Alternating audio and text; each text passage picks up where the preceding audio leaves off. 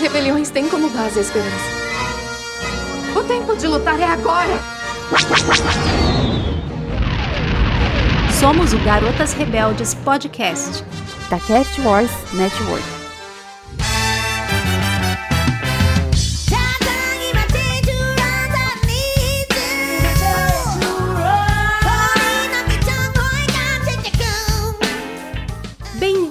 garotas e garotas rebeldes. Esse é mais um episódio do nosso podcast, uma nova missão hoje. Hoje o nosso podcast vai falar sobre um tema que tem tudo a ver com esse mês que nós estamos, que é o mês de outubro, o mês das crianças. Então, para ter o nosso episódio desse mês, nós vamos falar sobre Star Wars. É para criança? Ou Star Wars é para criança? E aí, o que é que você acha? Para discutir isso comigo hoje, tá aqui a Bruna. Oi, gente, boa noite. Como dizia, rebeliões são feitas de esperança e de crianças rebeldes.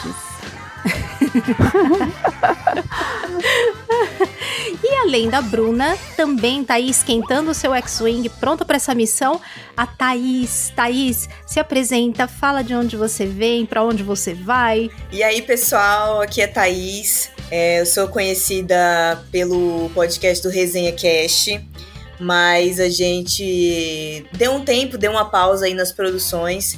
E agora eu tô lá com a equipe do Vozes da Força, então vocês vão me ouvir por lá. E tô aí sempre falando de Star Wars, de cultura pop, e é um prazer estar aqui com vocês hoje nesse, nesse novo né, podcast aí com garotas, que é muito legal. Adoro conversar de Star Wars com mulheres. É muito importante a gente ter a nossa voz e o nosso espaço, né, para falar. E é um prazer estar aqui com a Kátia, com a Bruna. A Kátia já tive, já topei com ela por aí nesse mundo de Star Wars várias vezes. É uma querida no meu coração e estou muito feliz de estar aqui com vocês para a gente debater esse tema. Obrigada, Thaís. E ó, a gente está super feliz de também ter você aqui nesse primeiro episódio, né? Tá integrando a nossa primeira missão rebelde. Olha a honra, uma recruta especial. É, honra minha, né? Que eu fui a primeira, né? Praticamente aí da, da temporada aí do Garotas Rebeldes. Estou muito feliz. Bem, mas nem tudo é flores, né? Ixi. Não é assim, não, de graça, que você vai participar, vai ter que pagar um pequeno pedágio, vai ter que participar aqui de uma pequena brincadeirinha Tá. Antes da gente começar a entrar no nosso tema. Toda vez, caro amigo ouvinte, que a gente tiver uma convidada, convidado novo aqui, nós vamos fazer uma rodinha rápida de apresentação com algumas perguntinhas que devem ser respondidas assim, de bate-pronto. Tem que ser de bate-pronto mesmo, porque, porque senão a nossa droid editora, depois, a KT2, vai reclamar que não tá sendo de bate-pronto. Então. então as perguntas têm que ser assim, respondidas o mais brevemente possível. Ai, Combinado, Thaís? Vou tentar, tá bom. Já tô então vamos lá para o nosso quadro, a nossa rodada. Faça ou não faça, tentativa não há. Editor, bota um efeito sonoro legal aí, hein? Vamos lá, KT2. Olha, Sinceramente, eu não ganho para isso. Então eu vou fazendo as perguntinhas e você responde aí a primeira coisa que vier aí na sua cabeça, tá bom, tá Thaís? Bom. Não, é, não tem Preparada? certo nem errado, então, é isso? Não, não, não é conhecimento, é sobre suas preferências mesmo. Não tá se bom. preocupa não, que não é vestibulinho. não haverá julgamentos. Tá bom, Não, vamos, nem vamos julgamentos, lá. nem cancelamentos, nem nota final. Tá, ó, graças a Deus. Você já tem sua carteirinha de verdadeira fã, a gente é. não vai tirar não, pode ficar é, tranquilo. Tá bom. Tente não. Faça ou não faça. Tentativa não. Bom, então, a sua trilogia favorita? Você é uma garota das prequels, da original ou da sequel? Eu não vou responder direto. Eu tenho um, um filme preferido de cada uma. eu tenho três filmes, não um de vale, cada. Não, não vale, vale. Tem que responder. Tá tem bom, que responder. A, a, a clássica, trilogia clássica. Muito bem. E aí, Jedi Rebelde ou Sith? Ah, Sith. Ah. ah, não, Bruna. Aí, ó, já, a primeira que aparece aqui já é, já é do lado da Bruna, você não, não vai. Já, ó, já desequilibrou a nossa dia de pronto. Aí, ó, Verdade. Viu? Eu tô ganhando, Kátia. Não, mas o próximo convidado você vai ver, vai ser do lado da luz. Tá bom. E o seu crush, Thaís? Crush em Star Wars? Ixi. Uhum. Caramba! Ai, meu Deus, tem que ser rápido? Tem Ai, que ser rápido, claro. Senão não tem graça. Cara, eu vou falar um assim totalmente nada a ver, mas eu acho ele charmoso. Eu não lembro o nome dele, gente. É um Jedi alienígena, é um verde. É um dos cabelos longos. Não é cabelo, é, É, um. aham, ah, eu sei. Ele é o Twi'lek, não é? é um Não, não é Twi'lek. Adoro É o ele. Twi'lek, não é? É, É o. Hum, eu sou muito ruim com o nome, porque eu não sou bem uma prequel girl e ele aparece lá nas prequels e eu sou muito ruim de nome. Isso. É Mas isso. pode deixar que depois você me manda O uma fotinho, eu, eu, eu confirmo com você e a KT2 faz uma intervenção aí, põe o nome dele, dando um puxão de orelha na gente que não sabe o nome É do um Jedi das verde prequels. que ele tem o olho escurinho. Sei, Twi'lek, eu sei exatamente quem é, só não lembro o nome dele e é um nome, assim, bem conhecido. É. Quem tiver ouvir, eu vou ter que editar tudo isso pra gente não passar Vergonha. Vou passar vergonha, já vamos começar passando vergonha no primeiro episódio, gente. Passar vergonha depois, depois que o pessoal tá acostumado com a gente. No primeiro episódio não pode, né? Mas também, sua, né, Tha- Thaís? Não, não fala o nome do bendito do. Não, Uhum. gente, eu tô tentando lembrar, eu sou péssima de nome, mas assim, vocês sabem quem é. E é- eu Sabemos. acredito que ele morreu na Ordem 66. Morreu. Mas vocês lembram, assim. Sim, Sim. Enfim, morreu pro- mesmo. Morreu. Morreu. O Jedi é o Kit Fisto, mas é tudo eu aqui também. Bem, então, depois do seu crush favorito, o seu chip favorito. Meu chip. Ah, Paul e Finn, né? Storm Pilot, né? Muito bem. Na verdade, na verdade, eu sou assim meio contra casal em Star Wars. Eu acho meio desnecessário, acho que não precisa. De verdade. En- Tentam enfiar assim casal em tudo quanto é canto, mas é, ai, pra quê? Não acho que não precisa assim. Mas Ah, eu gosto, eu sou uma romântica. Eu também gosto. E o seu filme favorito? de Star Wars ou do mundo? De Star Wars? Tá, Que só entra Star Wars. tá bom. Meu filme favorito. Ai, meu Deus, caramba. Eu vou falar hoje Os Últimos Jedi. Ai, Enquanto não sair outro, né, É que, muito que bom. substitua. Achei o nome do, do Jedi, gente. Sim, Essa qual é? Forte. É o Kit Fisto. Tarde demais, não é? Agora eu já coloquei. Kit Fisto, esse mesmo. Eu Acho ele um O charme. óbvio, o nome dele não vinha. Adoro ele nas animações, na verdade. Uhum. Aí, eu- aí eu acho ele bem charmosinho, assim. bem Acho que ele aparece em exótico esse Clone gosto, Wars. né? É, ele aparece em Clone Wars. E se você tivesse um sabre de luz, de que cor ele seria? Amarelo. Hum. Já essa foi e a rápida. sua personagem feminina de Star Wars favorita, qual é? Ray. Ah, A Rey. Ah, É então a aí Rey. já combina um sabre amarelo, a É, Rey. É, por aí- isso que eu falei, o amarelo, é, é, ela, eu gosto muito. E, e em segunda, Padme, em segunda, Padme, tá bom, vale. Tudo bem, a gente deixa você roubar um pouquinho. Escolher dois. Escolher duas mulheres É, foda aí, tá bom. É, agora tem uma, só um último pedágio pra você pagar. tá. Um beija, casa ou mata três personagens que serão sorteados agora. Vamos lá. Primeiro, Uhum. Ben Solo. Olha que sortuda. É, beijo. Nossa. Pera, pera, pera. Eu vou falar os três. Calma, eu vou Ah, falar entendi, os três. Você tem que entendi. ter os três pra decidir, né? Ah, entendi, tá bom, vai, Calma aí. desculpa. Primeiro é vai, vai. Ben Solo. Depois. Vamos sortear o próximo. Bibi Fortuna para você.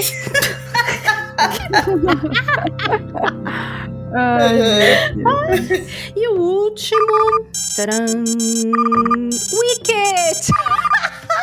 Quem que é esse, gente? Me lembra. Wicket é o Ewok lá, pequenininho de. É, de O Retorno de Jedi.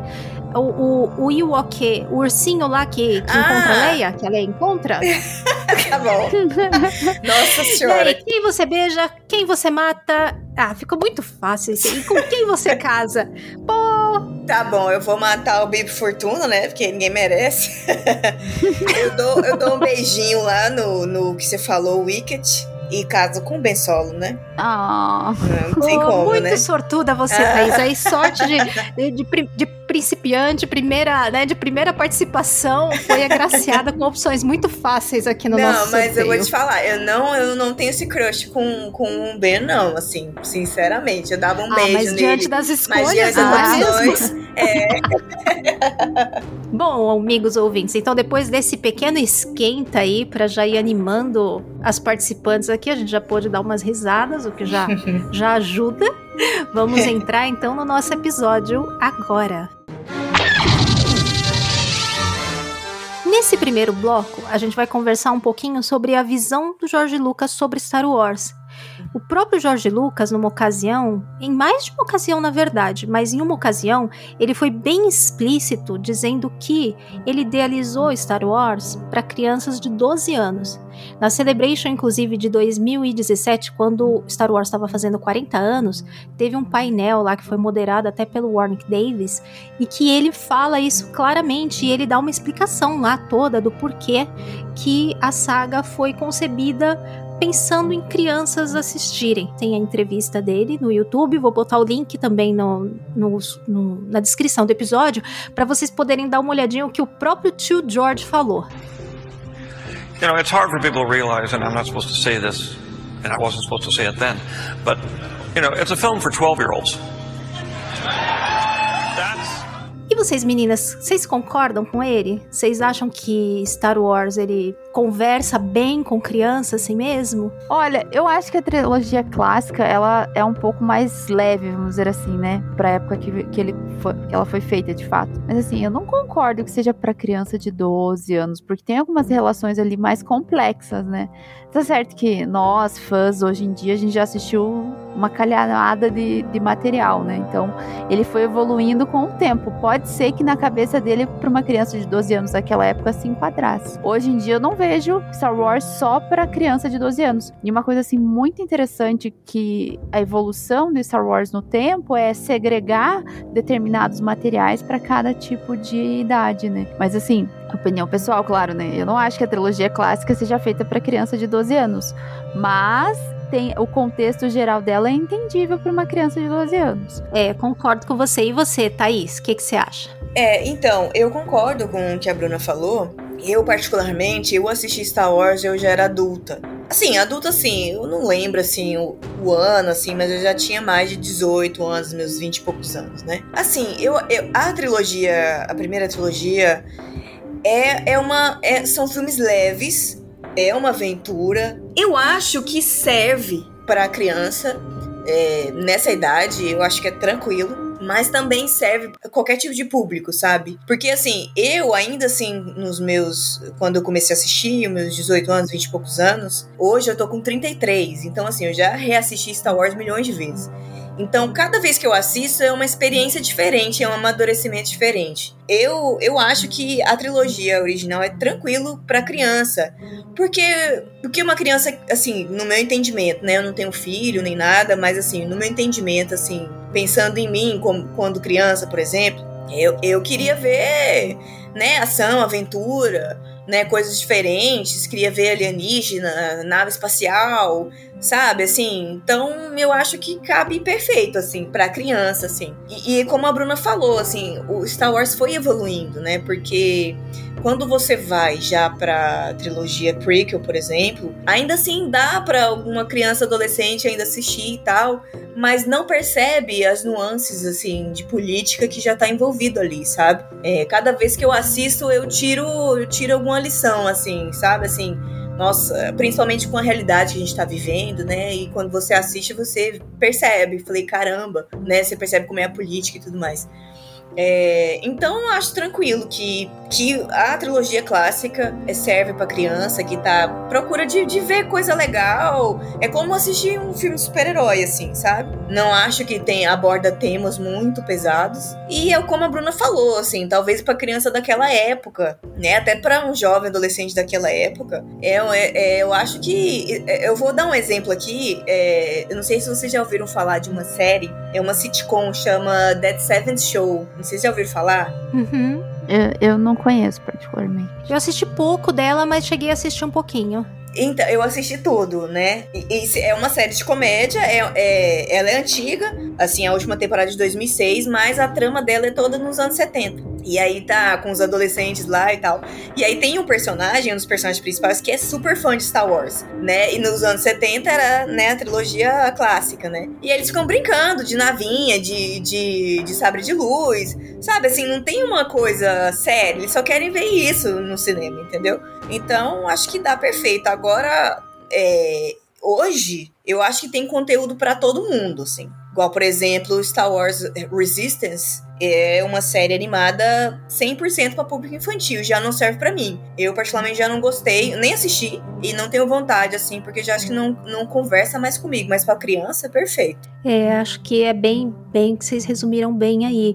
A concepção do, do Jorge Lucas, para mim, ela no início foi muito mesmo de pegar arquétipos, de ser uma coisa bem Uhum. inspirada, até se você pensar a estrutura da história, é muito até remetendo à fantasia, conto de fada. Então você É. tem a princesa que vai ser resgatada, mas aí ao mesmo tempo ele subverte vários tropos que já são conhecidos, aproveita os clichês e subverte outras coisas, colocando coisas novas, né?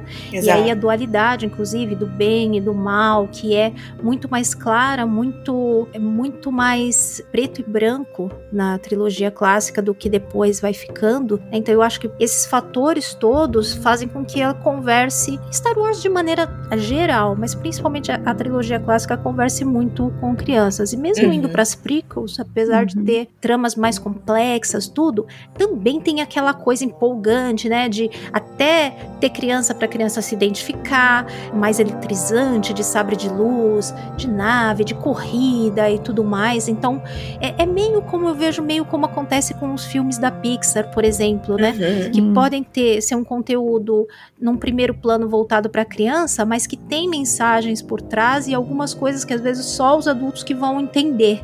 Exato. Então eu, eu, eu acho que é muito legal isso, um conteúdo que ele seja tão bom que ele possa servir para todos e ter coisas boas para todos e todos verem e se divertirem, né? Não ser uma coisa que é excessivamente simplista que só para criança, nem Uhum. tão extremamente complexa ou violenta que só para adultos. Exato.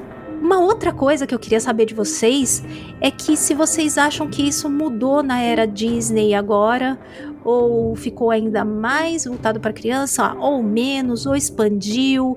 Como é que vocês veem essa era nova? Olha, é como eu falei, eu acho que assim, hoje tem, tem muito conteúdo, né, para todo tipo de público. Mas assim, se tratando da Disney, é, principalmente esses conteúdos mais recentes, não é que serve para criança, mas são leves a ponto de uma criança poder assistir, na minha visão, assim. Eu dou exemplo também, é, por exemplo, as produções da Marvel, né, que entrou para Disney Plus agora.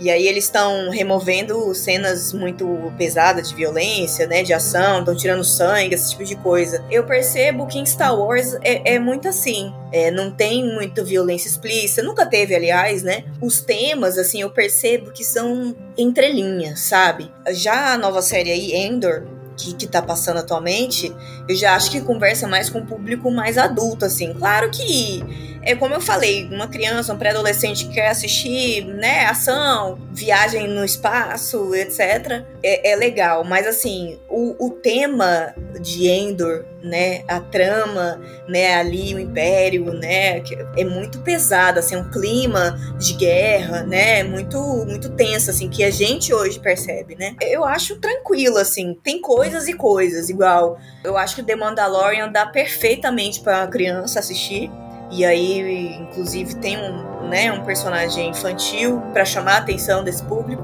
A, a Obi-Wan também, eu acho que ainda dá para conversar, principalmente com os personagens crianças que foram inseridos, que foi o Luke e a Leia. E agora, agora o Endor que eu já acho mais ou menos assim. Acho que dá mais para entender realmente, acho que mais adulto assim. Eu, eu, na minha visão, assim, eu, eu, assim, gente, eu, eu não tenho filhos, mas quando eu tiver, eu penso, eu vou botar meu filho tudo pra assistir, né? já crescendo, já assistindo Star Wars. Ah, eu concordo com a Thaís. Eu acho que só, pelo menos é o que eu percebo na, na era Disney, o que eles estão segregando mais, sabe? Fazendo conteúdos para determinado público. Por exemplo, Resistem. Cara, um adulto não consegue assistir aquele desenho. É. Eu não consegui, eu não gostei, sabe? Eu comecei também a conseguir. Exato. Agora, uma criança assiste 3 mil vezes aquele negócio ali. Pra eles é legal. Agora, por exemplo, Endor, que nem a Thaís mencionou, ele carrega uma questão política muito grande. E para criança não vai chamar atenção esse, esse, Exato. esse, esse, esse produto, né? Essa série.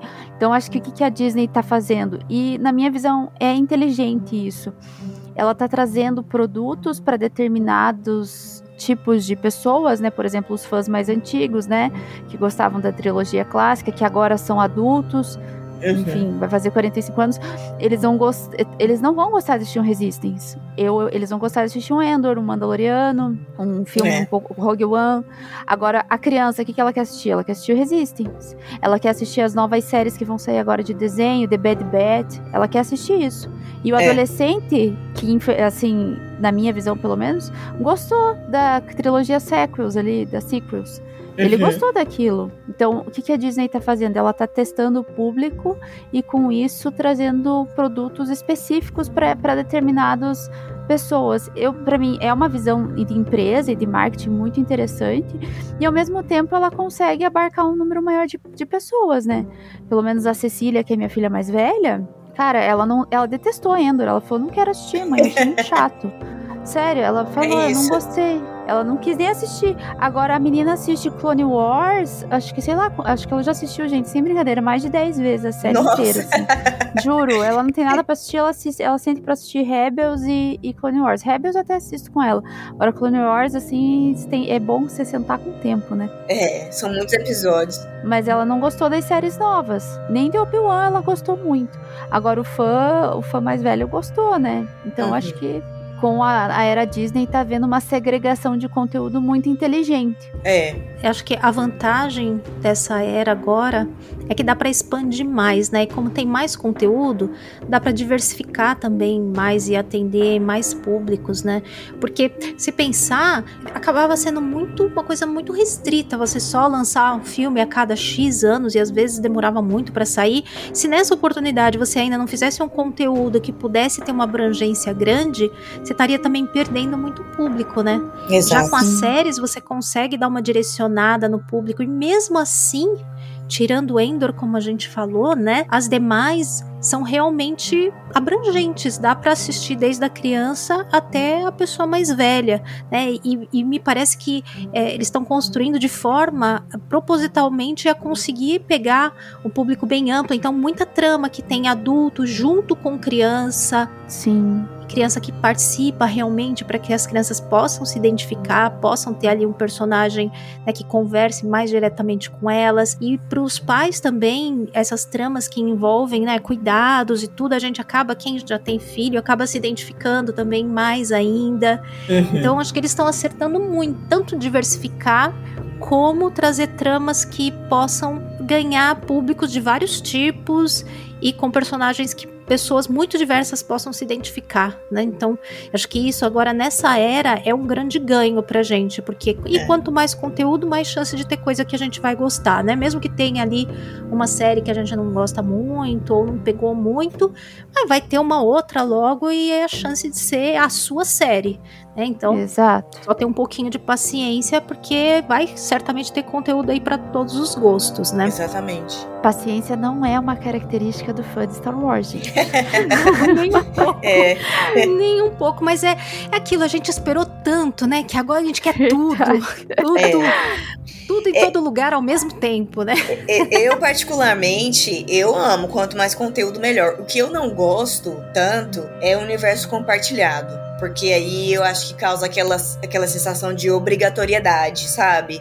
Igual Sim. tentaram fazer com Boba Fett e tudo mais. Eu acho, que- eu, eu acho que não precisava. Eu não gosto disso. Eu gosto muito de conteúdo. Mas aí, tipo, pra quem tá chegando, ah, eu vou querer assistir essa série, mas aí eu preciso assistir a outra, a outra, a outro filme tal, não sei o quê. Tipo, Uhum. Marvel, eu não gosto mais tanto. É, a assim, Marvel não. tá se enrolando nisso daí cada vez É. mais, né? É, eu não gosto. Mas eu gosto muito que tem as conexões mas é legal quando fazem de uma maneira que a conexão não, não fique muito interdependente, né? Isso. Mas, por exemplo, se a gente for pensar, meio que só Book of Boba Fett que teve mais dependência e, e foi meio que um spin-off da outra, praticamente É, uma continuação. Então, assim, é Sim. muito lógico que ela tivesse mais, mais assim, ligada na outra série, e tivesse mais dependência em alguns personagens ou temas, né? Uhum. Nesse sim. caso aí, eu acho que nem, nem dá pra dizer que foi uma coisa assim que tava tanto dependendo de você ter assistido pra assistir, porque realmente era meio que continuação, né? Então não Sim. fazia muito sentido também você assistir ela solta, teria mesmo que assistir depois do, É. do Mandalorian, né? Uhum. Sim. Bem, já conversamos um pouco aqui sobre a nossa visão geral da, da questão das crianças em Star Wars. No nosso segundo bloco, vamos ter. Rinha de criança!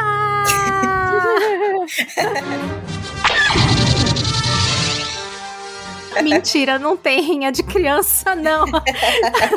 Se você achou que ia ter rinha de criança, cara amigo ouvinte, está enganado. Achou errado.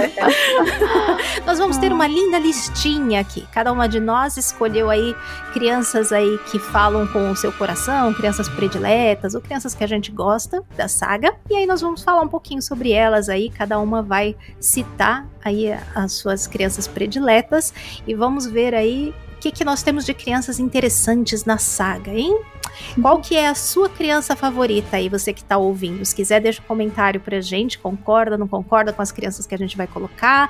A gente até acha que tem muita criança Star Wars, mas a gente depois pensando vai ver que não tem tanta criança assim não. E É. pela nossa lista, vocês vão ver que a gente vai acabar falando de praticamente todas. então, eu só vou começar, sabe por quê? Porque eu não quero que ninguém roube a minha criança predileta. Porque é a melhor criança de Star Wars de todos os tempos. Que é o meu querido e lindo bebê Grogu. Só o nome que não eu é lindo, roubei, gente. cara, amigo ouvinte. Eu passei na frente de todo mundo, já deixei avisado as meninas que é meu, que ninguém podia pegar, porque o Groguinho é meu e ninguém tira. Acho que a melhor criança que já inventaram Star Wars nem é uma criança humana. Olha só que feito. É. Não é uma criança humana, é uma criança alienígena, verde, orelhuda, minúscula, que tinha tudo pra dar errado. Pensa numa criança que tudo pra dar errado. O Grogo tinha tudo pra dar errado. É um animatrônico, um alienígena, muito difícil de ser feito fofo. Tanto que se a gente olhar as artes conceituais iniciais, tinha coisas monstruosas, gente. Eu acho que eu nem vi. Eu também não vi. Meu Deus do céu. E a arte que Ah, foi eu escolhida, eu, sei. tenho ela em camiseta, porque ela é uma arte muito perfeita que originou o Grogu. E se aquele cara que. Ai, meu Deus, eu queria lembrar o nome dele. Se ele não tivesse saído com essa arte tão maravilhosa, a coisa poderia ter sido uma desgraça. Não é? O que, que vocês acham, menina? É isso. Concorda comigo que o Grogu é o melhor criança, o melhor bebê de Star Wars? É o mais fofinho. com carinho, por favor. Ó, eu amo, mas eu não consigo chamar ele de Grogu. Eu chamo até hoje Baby Yoda. Eu também. Né? Meu caro amigo Davi, lá do, do Coffee Cast, eu sempre gravo com ele também. Ele se recusa terminantemente também a chamar ele de Grogu. É só Baby Yoda. E toda vez que ele vê alguém chamando de Baby Yoda, ele me manda. Olha aqui, tá vendo? Eles também não chamam de Grogu, porque Grogu é um nome horrível. A Pele Moto também concorda com você. Eu, eu particularmente, eu, eu amo o Baby Yoda. Eu acho ele muito fofo. Ele traz essa leveza, né, pra The Mandalorian. E assim, tão fofo que foi capaz de derreter o coração de, de um caçador de recompensa, né? Então, não tem quem não se apaixone pelo Baby Yoda. É muito fofinho mesmo, assim. E é isso, né? A Disney acerta muito nessas coisas, assim. Ela sabe fazer esses personagens carismáticos, fofinhos e que, obviamente, vende muito produto, né? Quem não quer um Baby Yoda em casa, né, gente? Por favor. É, e quem não quer um pai solteiro, tipo de Jarin com Baby Yoda, né? Olha o pacote completo. Olha, esse aí garanto que todo mundo ia querer. Meu Deus. Não é verdade? Olha, perfeito, perfeito. Já vem já completo. Já. Vem o pai e o filho, tá ótimo. Tá bom. Ai, gente, o Grogu é fofo, né? Eu adoro ele. Embora eu também não goste de chamar de Grogu, eu fa- eu falo Baby Yoda. Mas eu acho que ele é tão bonitinho que normalmente a gente se apaixona pelos droids em Star Wars, né? Mas como o, Mando, o Mando não gostava de droid, eles tiveram que trazer alguma coisa pra gente amar. E foi o Grogo, né? É. Ele é, é muito fofo. E eu acho assim que ele traz também essa, essa coisa do Jedi pra série do Mando muito sutil, né? Eu gostei muito disso também. Eu adoro Não. ele. E quando na, na, não foi em The Mandalorian, foi em, em Obi-Wan, em Boba Fett, que o Jim manda aquela roupinha pra ele. Ai, gente, pelo amor de Sim. Deus. Ai, muito fofo. Aquela roupinha, Ai, Então, nem Ah. precisa de droid mais. Enfia uns grogo lá que a gente já Não, se não apaixona. precisa. Precisa. Não, eu vamos também, droid. né?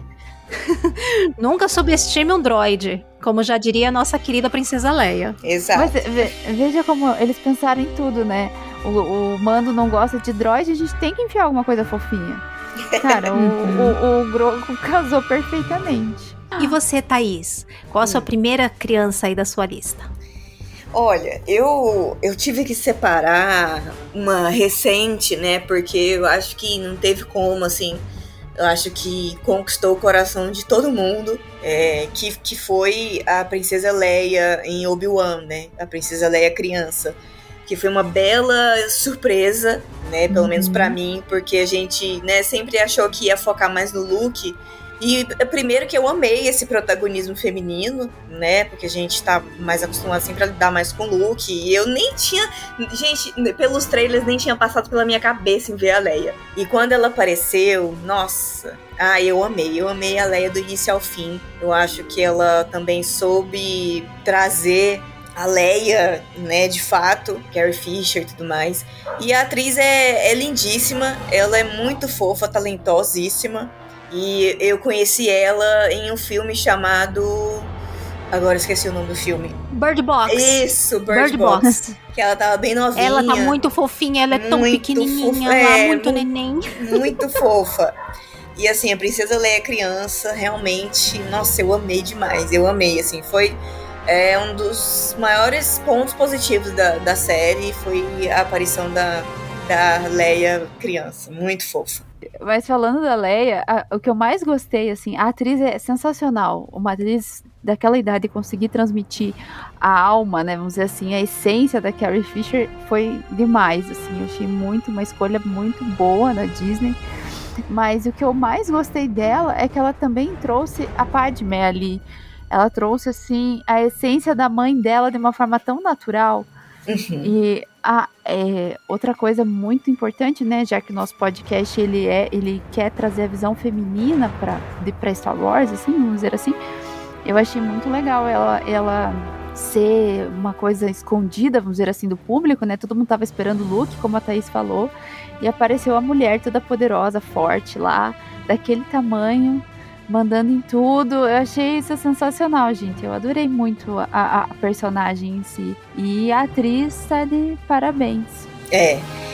Eu só fazer mais um comentário sobre a, sobre a princesa, porque assim, o que você falou da Padme é real, assim. Porque pra quem acompanha Star Wars, né, viu tudo, é, cara, eu me peguei chorando assistindo Obi-Wan várias vezes, com detalhes, com detalhes bobos, assim, mas que me emocionou. Por exemplo, na, na cena que, ela, que eles estão na nave fugindo, não lembro qual episódio, acho que 4 ou 5 por aí.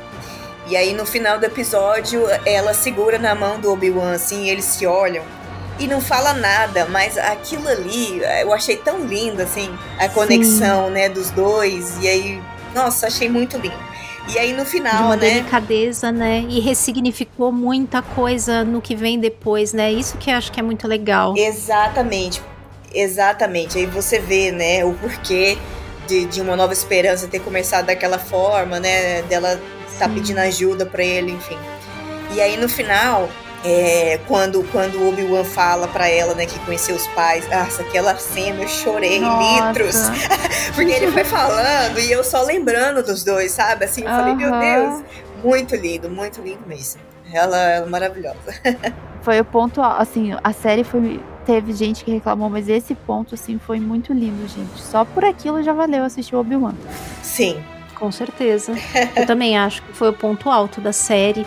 Eu tenho uma menina da mesma idade, praticamente. É, foi muito legal ver como ela se identificou, sabe, com a, Sim. com a Leinha. Ah, é muito E lindo. da mesma forma que, que Rogue One dá uma, uma, uma ressignificada e amplia e melhora toda a coisa do plano da Estrela da Morte, Uhum. todo esse plot com a Leinha é, dá um, um peso muito maior à questão do Obi-Wan depois com ela, porque sempre ficou uma coisa um pouquinho assim, um pouquinho solta, né? Um pouquinho É. sempre muito Sim. focada no Obi-Wan e o Luke e, e ficava meio que à parte essa história dos dois e por que que né, ela achava que ele era a última esperança, foi recorrer a ele e o pai confiou a ela levar né, o- os, os planos para ele, né, pro, pro Obi-Wan. Então aí tudo, tudo se encaixa muito bem e faz muito, muito sentido. Eu É. realmente acho também, como vocês falaram, que a, a, menininha. Eu vi muita gente que reclamou, mas ai, o povo também gosta muito de reclamar, né? Eu É. achei ela tão carismática, tão Nossa, fofinha. amei, amei. Assim, né? A gente tem que estar meio aberto também quando é coisa com criança, assim.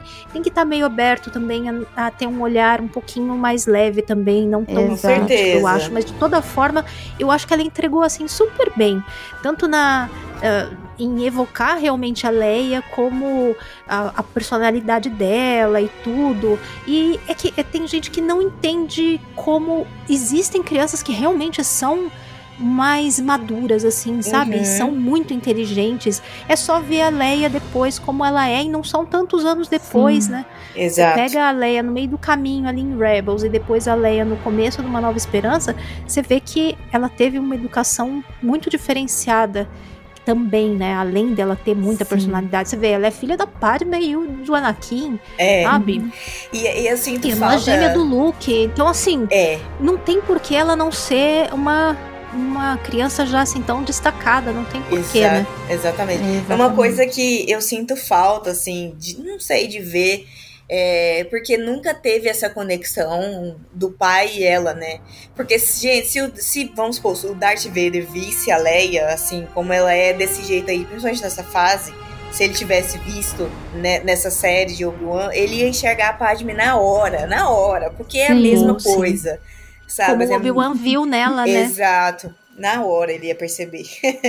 Nem precisava, né, que ele descobriu o look porque sentiu na força, não sei o quê, e pelo sobrenome e tal, mas se ele visse a Leia, ele já ia saber, só de ver.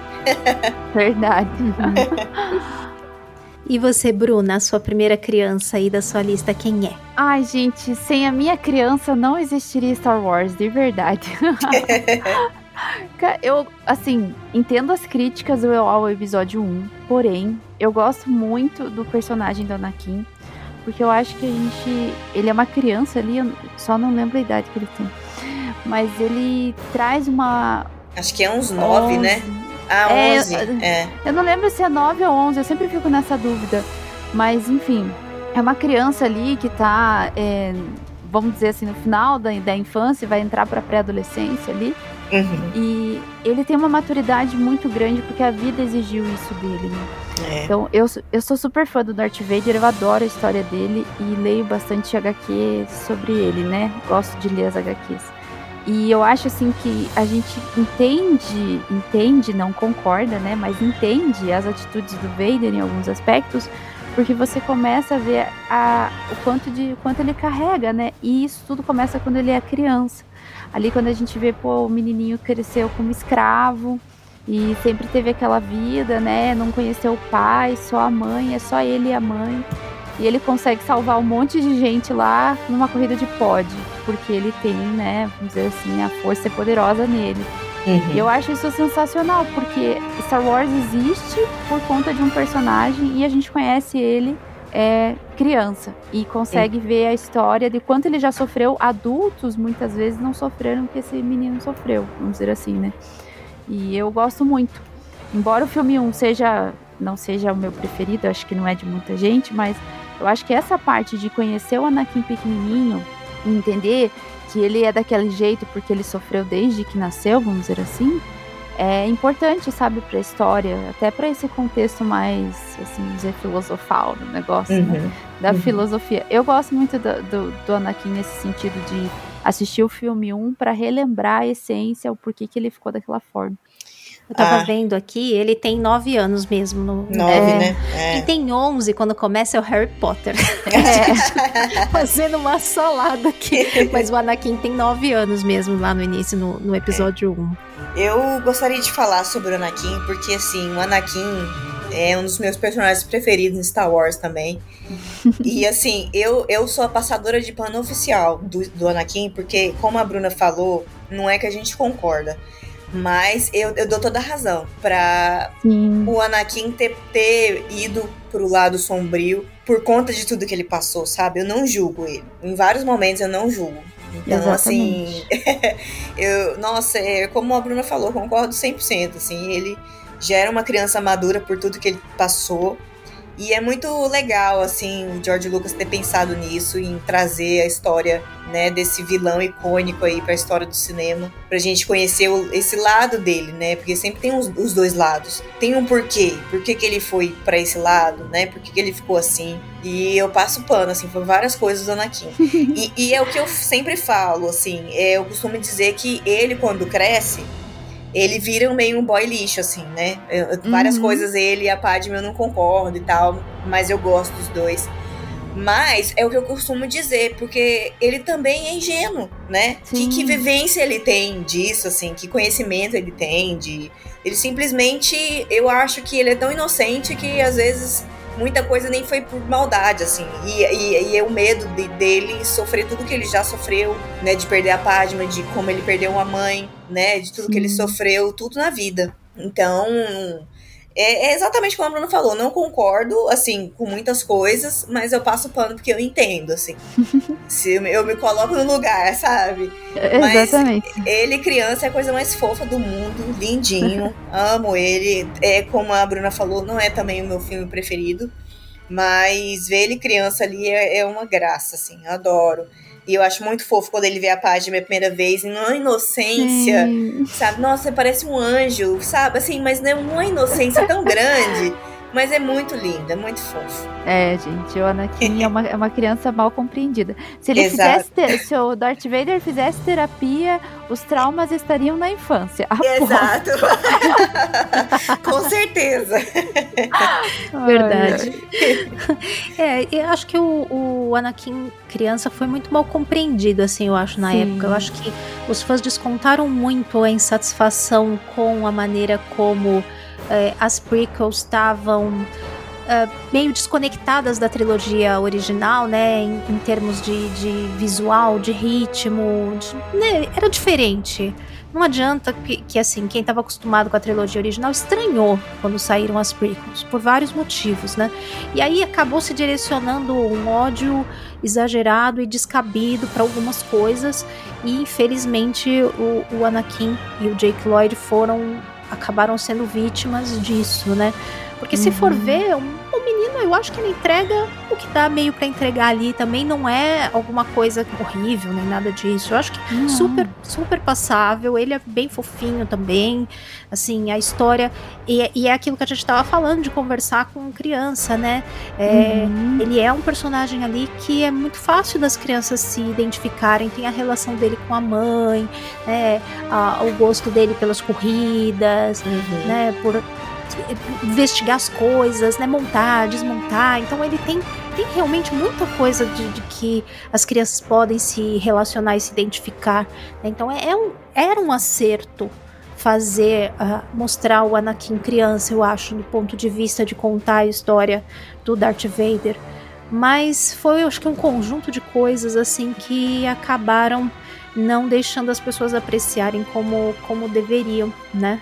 Mas Exato. é, é, é- eu acho que é uma criança que tem que ter destaque, sim, Star Wars, porque, né, como a Bruna falou, não teria Star Wars sem o Anakin, né? Então, Sim, as Exatamente. cagadas Anakin. É.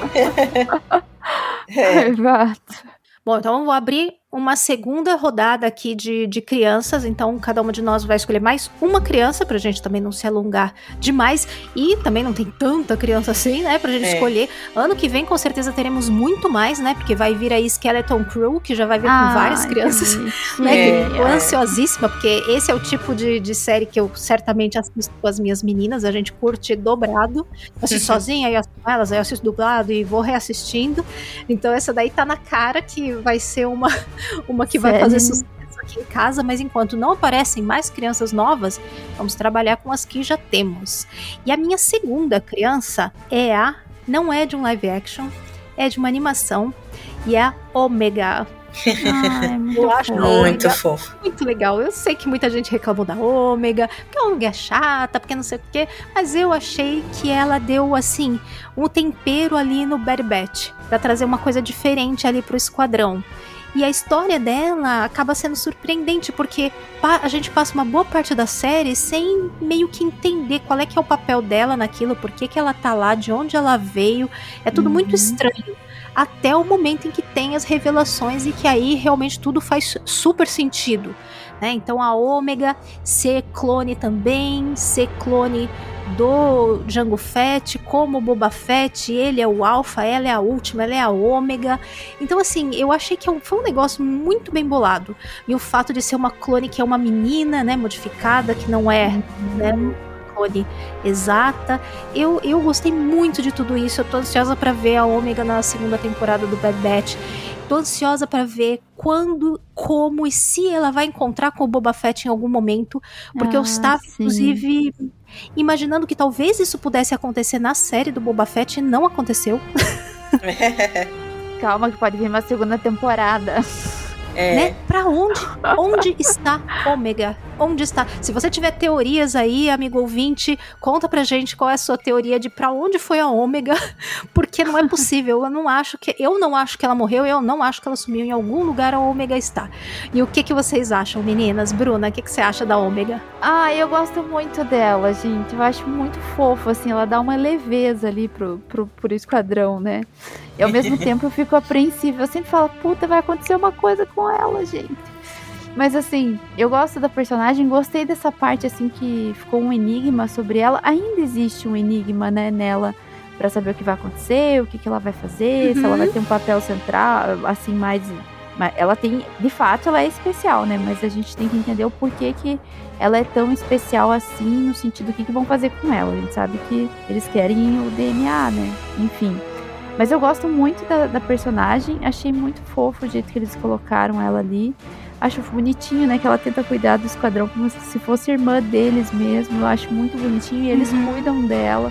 O, a relação dela com o Fortão lá, gente, eu sou horrível pra nome. Mas com o clone mais forte, que é meio bobinho, tadinho.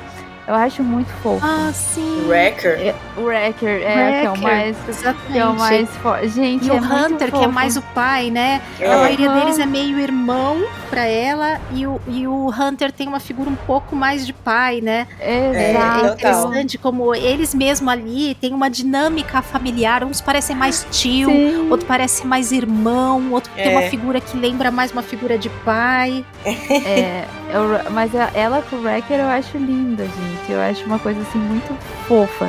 Porque é, dois, é, é duas nuances, né? A criança e o, e o bruto, né? Eu acho isso lindo. Eu gosto muito da Ômega e eu quero ver mais dela agora. Tô ansiosa já pra segunda temporada. E você, Thaís? Você é time ômega ou time não gosto da ômega? Não, eu sou time ômega total. Eu, eu, gente, eu sou uma pessoa muito tranquila. Pra eu não gostar de uma coisa, eu tenho, tem que ser muito ruim, assim. que não é o caso. Que não é o caso. E também não fico tendo hate de graça pra nada, assim. É, eu acho a ômega super fofa. É, e e eu, eu só fico com raiva, na verdade, de mim mesma. De não ter parado pra pensar, né? Que não tinha clone mulher ainda. Falei, meu Deus, é mesmo? Como assim, Não é? né? Nossa, nem tinha parado pra prestar atenção nisso, mas enfim. Achei muito legal essa. é, ela, né, que é tipo assim, a única, né? é Totalmente especial, a Ômega. Eu adoro a Ômega, eu acho que trouxe muito essa leveza mesmo, como vocês falaram. E eu também tô muito ansiosa pra segunda temporada, tô achando que tá demorando muito. Que foi anunciado, a segunda né? temporada vai vir em janeiro. É, né? Confirmaram É, foi- esses dias aí a data. Ai, amém. Porque tipo, primeiro confirmaram em setembro, alguma coisa assim, eu acho. No, Uhum, e aí foi é, adiada. é, nossa, tô muito ansiosa. A série é muito legal, né? É uma pegada infantil, mas assim, que a gente. Eu, eu adoro. É, eu acho que, que dá pra vários públicos aí aproveitarem a série. E aquela coisa, é, é incrível como a Disney usa essa narrativa muitas vezes, né? De uma criança Sim. órfã, ou uma criança sem pai, ou só com pai, né? Tem muito, muito disso, né, na Disney. Mas a Omega é uma querida, eu adoro. Ansiosa pra ver ela, a evolução dela, né? Sim. que a gente já viu na primeira temporada e tudo mais. Porque no início o que a gente ficava com raiva é porque ela era muito imatura. Ela era corajosa, mas imatura. Então fazia coisa errada, mas tentando fazer o certo, né? Com erros ela foi aprendendo. Então isso é bem legal, assim, mostra esse, esse, esse amadurecimento dela aí. Eu gosto muito dela.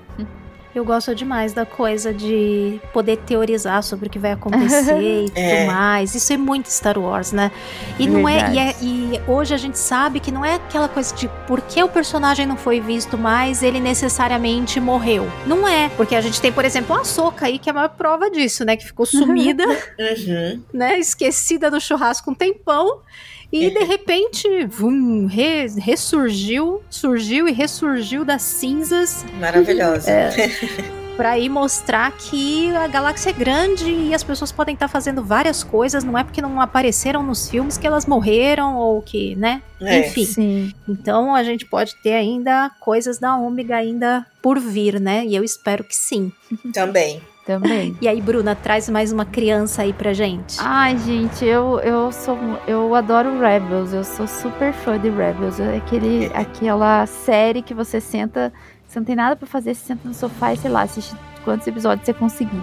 Aham. E eu gosto muito do Ezra Bridget. Gente, eu gosto muito dele. Eu não sei, assim, pra mim ele se enquadra como uma criança quando a gente conhece ele ali, né? É. Embora ele seja. Ele é quase adolescente ali, tá no final, É, né? Ele é bem molecão ainda. É. Mas ele, ele é uma criança que ao mesmo tempo você fica em dúvida se ele é uma criança, porque ele é muito inteligente.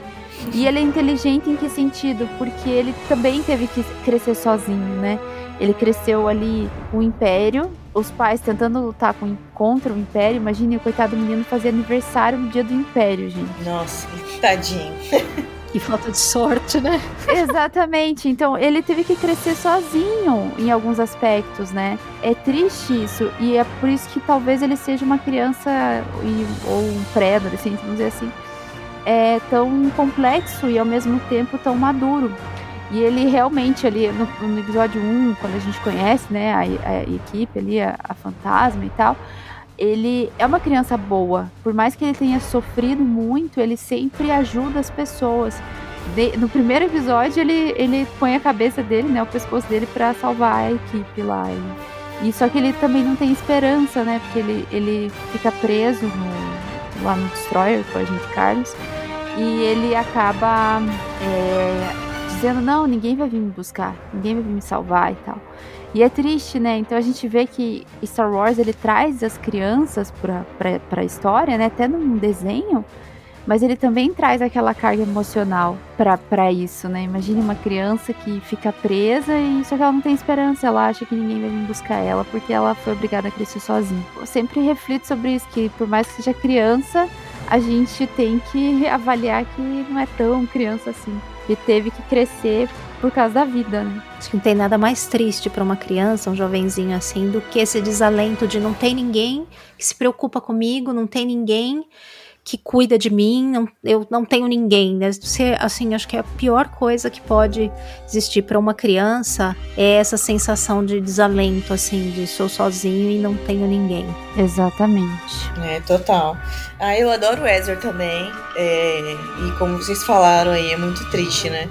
Ele ficar sozinho. Ai, gente, é muito triste. Quando, aí é nesses momentos que talvez uma criança assistindo não perceba tanto. Mas é nesses Uhum. momentos a gente, adulto, percebe assim como a guerra é uma coisa triste, né?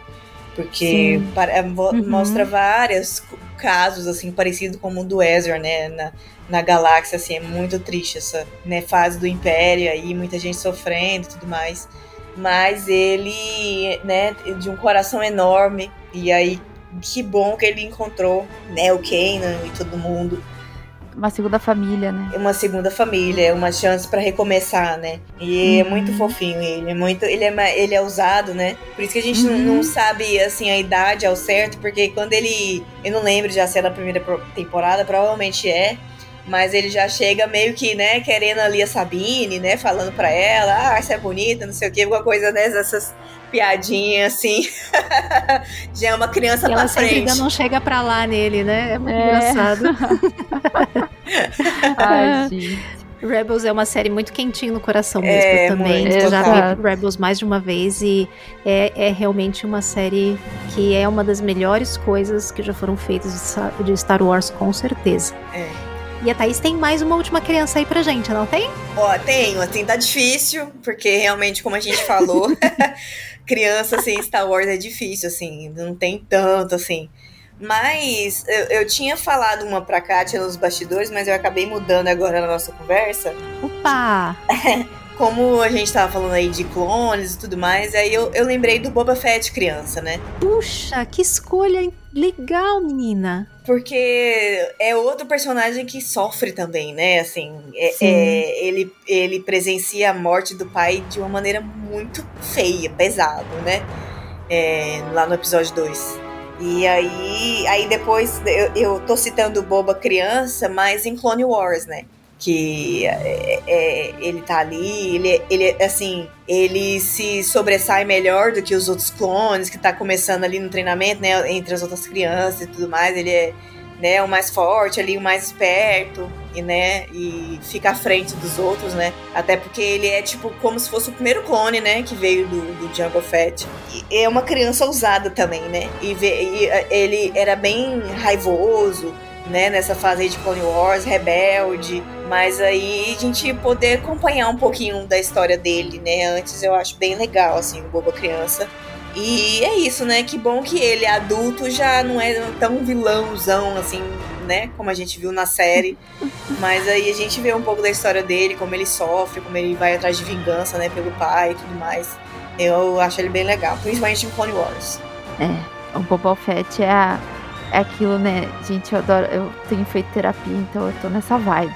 A gente vê que, que trauma de adulto é problema de quando, eles, quando a gente é criança. né? É, total. E o Boba Fett, coitado, ele vai atrás de vingança depois, né? Mas é, lá no fundo, no fundo, ele sofre muito e acaba mostrando o outro lado, né, pra gente. Eu Exato. acho muito interessante, porque quem só assiste o filme não entende muito do, do Boba Fett criança e tal, você só vê ele ali um pouquinho, ele com o capacete na mão e tal, né? Uhum. Mas se você assiste Clone Wars, você já entende um pouco mais do personagem. Eu acho interessante. Embora não, não, não assim, não preste tanta atenção nisso, porque o Boba Fett não é um dos meus personagens favoritos. É, Uma época até eu falava, poxa, por que, que gostam tanto dele, né? Depois que a gente vai entender um pouco melhor. É. Mas assim, é, não, é, não é um personagem que eu amo de paixão, mas é interessante você analisar a, a, a trajetória dele desde criança. Eu acho muito louco isso, sabia? E como o Boba Fett, se você parar pra pensar, é um dos personagens que teve uma jornada mais bem desenvolvida e completa. Porque Sim. ele aparece lá na trilogia clássica só, assim, muito de, de escanteio, assim, né? Como É. aquela figura que é mais é, armadura legal que, que qualquer outra coisa, que não fala, tem duas, três falas só. É. Só que aí o Jorge Lucas tem a, ideia que sabe lá Deus da onde que ele tirou de que o Boba Fett, né, é que, que todos os clones seriam do pai do Boba Fett, né? O exército inteiro feito a partir de clone, do qual também o, o Boba Fett é, né, da mesma matéria genética. Então, é uma coisa muito louca. E aí você pega ele criança, aí tem a relação com o Cad Bane, o trauma com o pai, aí depois tem a coisa do caçador de recompensa, e aí você chega no final da jornada dele agora, toda uma transformação que acontece lá no Book of Boba Fett, que eu particularmente eu adoro, eu amo a, Uhum. a maneira como foi desenvolvido o personagem, assim, a jornada dele de Uhum. mudança de busca da sua própria tribo, que ele sempre foi muito sozinho, ele sempre, né, ele perdeu o pai muito cedo, teve que se virar sozinho, teve que carregar um legado meio que imposto para ele, nunca pôde ter uma identidade assim dele mesmo, porque ele carregou o manto do pai, da questão de ser mandaloriano, um mandaloriano, né, assim, de herdar armadura, né? Porque não era exatamente um mandaloriano do credo. Então, acho que é interessantíssima a jornada dele. Acho muito bem lembrado pensar na, na, na criança Boba Fett, porque ele tem depois muito ainda, né, de, de história já contada. É. Exatamente. É. É aquela coisa, não é também o meu personagem preferido, mas é interessante também ver a trajetória dele. Com certeza. E no nosso último bloco agora, a gente vai refletir um pouquinho sobre as crianças na nossa vida, nas crianças próximas, nossa criança interior e como é que a gente vê a influência da saga na- nas crianças. Eu, por exemplo, eu tenho duas filhas, uma de hoje, né, no momento aqui da, da nossa gravação 2022, uma tem 8, a outra tem 14. E Caramba! elas acompanham a minha saga com Star Wars desde que elas nasceram. assim. elas tiveram roupinha de Leia, tiveram aniversários de Star Wars, elas vão comigo na JediCon, elas assistem os filmes comigo, as séries, toda semana elas assistem, menos Endor agora, que é como a gente conversou, né? Endor, eu, eu senti que não conversaria com elas. Ah, mais velha, daqui um pouco eu vou pegar, eu vou sentar e vou, vou assistir com ela. Mas não é uma coisa que tem um divertimento assim pra envolver criança ou pré-adolescente, adolescente, né? Uhum. É muito mais reflexivo, tem um outro ritmo. Mas eu vejo como a saga consegue conversar com elas e encantar, sabe?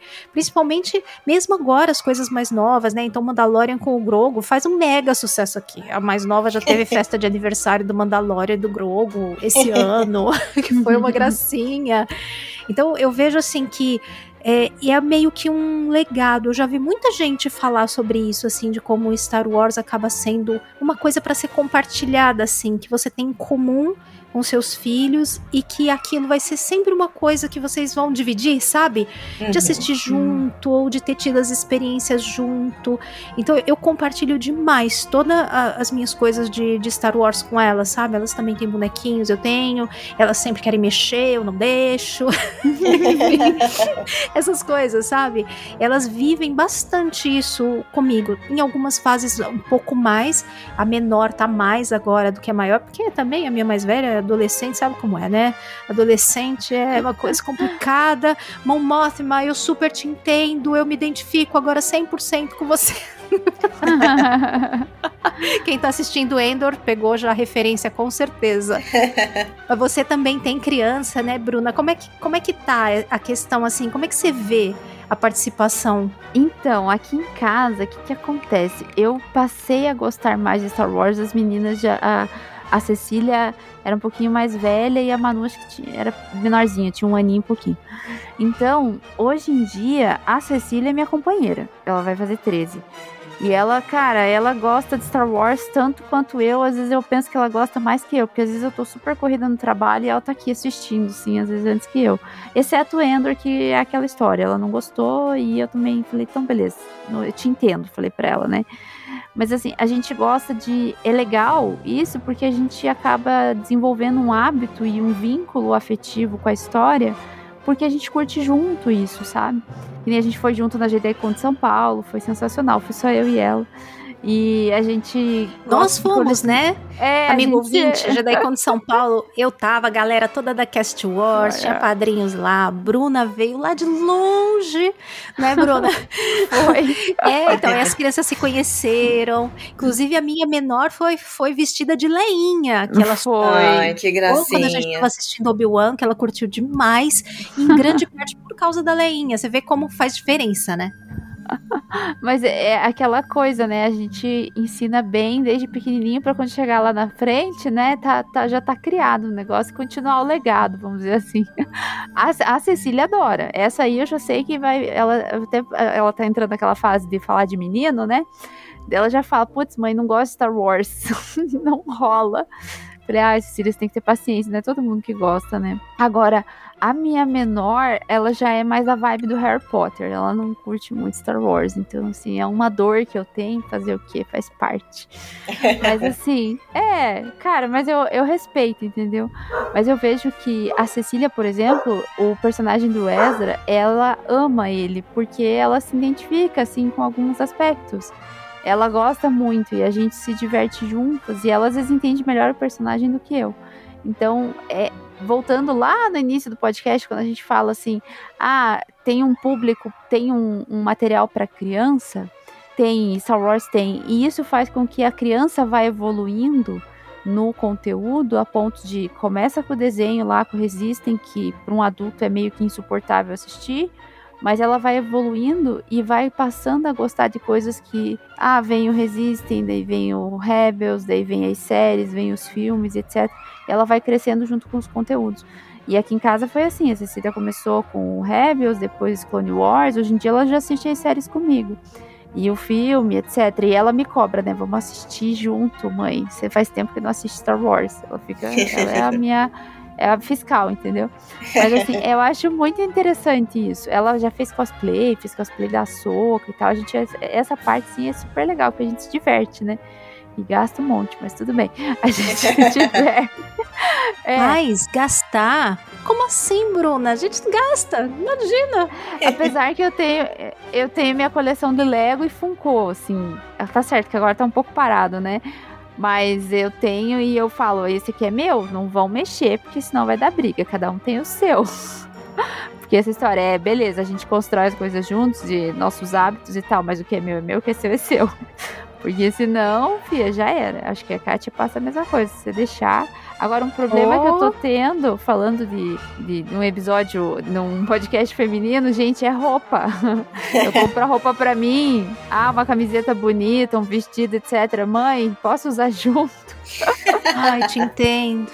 É, te então, é, entendo. É, assim, é bom, mas tem seus ônus, né? Fazer o quê? Faz parte. É. Thaís não tem filhos, né? Mas eu imagino que tem alguma criança por perto para observar ou a sua própria experiência aí, né? Como é que você vê isso? Você consegue observar a sua volta? Então, infelizmente, eu não tenho. Eu não tenho, assim, crianças à minha volta que que acompanha Star Wars e tal.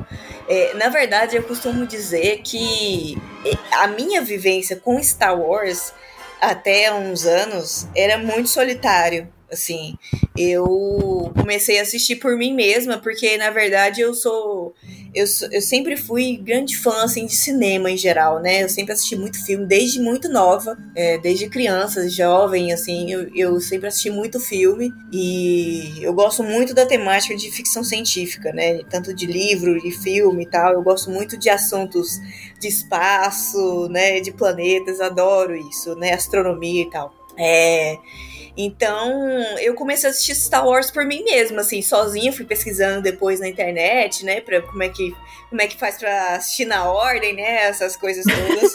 Qual a ordem certa? Qual Isso aí, certa? se você começa no Google, ele já, já completa sozinho já a frase, qual a ordem certa para assistir Star Wars? Exato. Exato.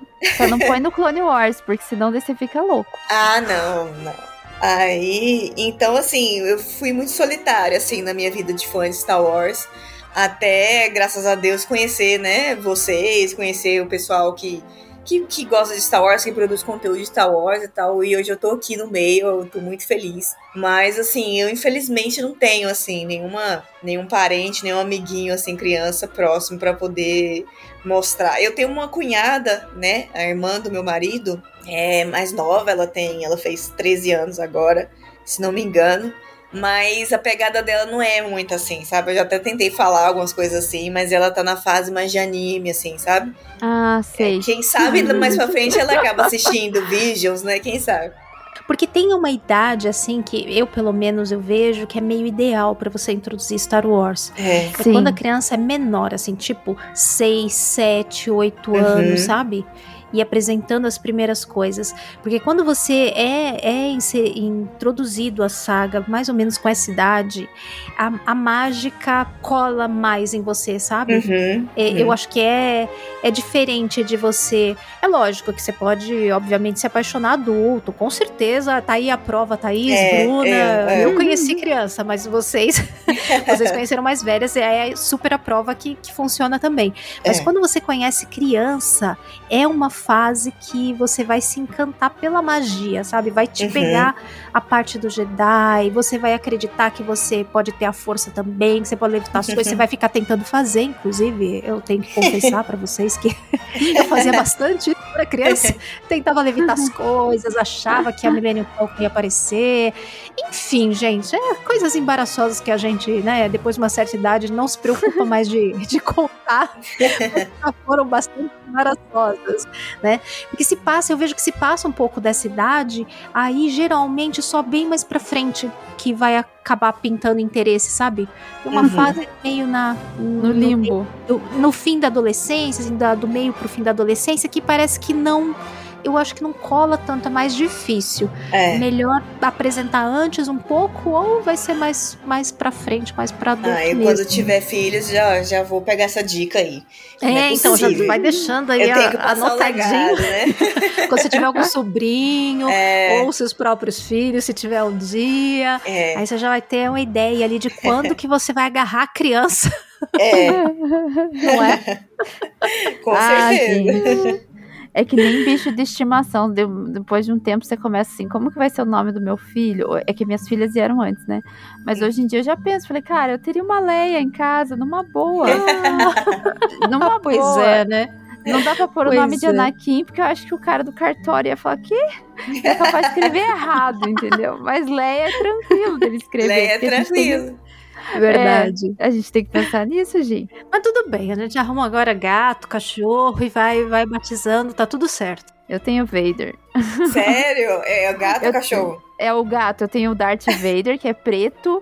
eu tenho as Pocatano, que é Mentira. preta com marrom e branca. Eu tenho o Chewie, que é um siamês inteiro marronzinho. E tenho o Yoda, que a gente chama ele de Baby Yoda, né? Que daí é um siamês pequenininho, assim, porque ele não cresceu. Gente, ele parece o Baby Yoda, assim, de fofinho que ele é, sabe?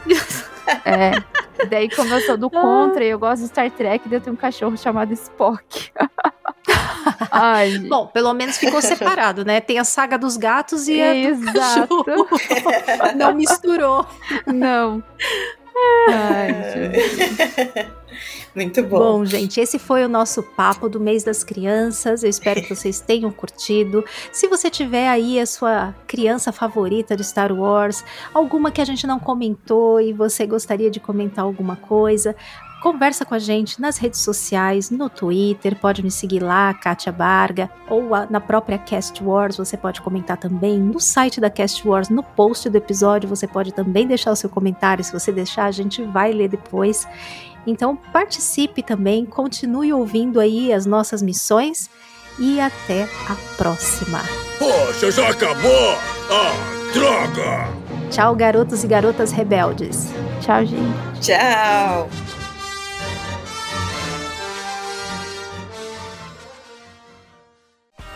Esse podcast faz parte da Cast Wars Podcast Network.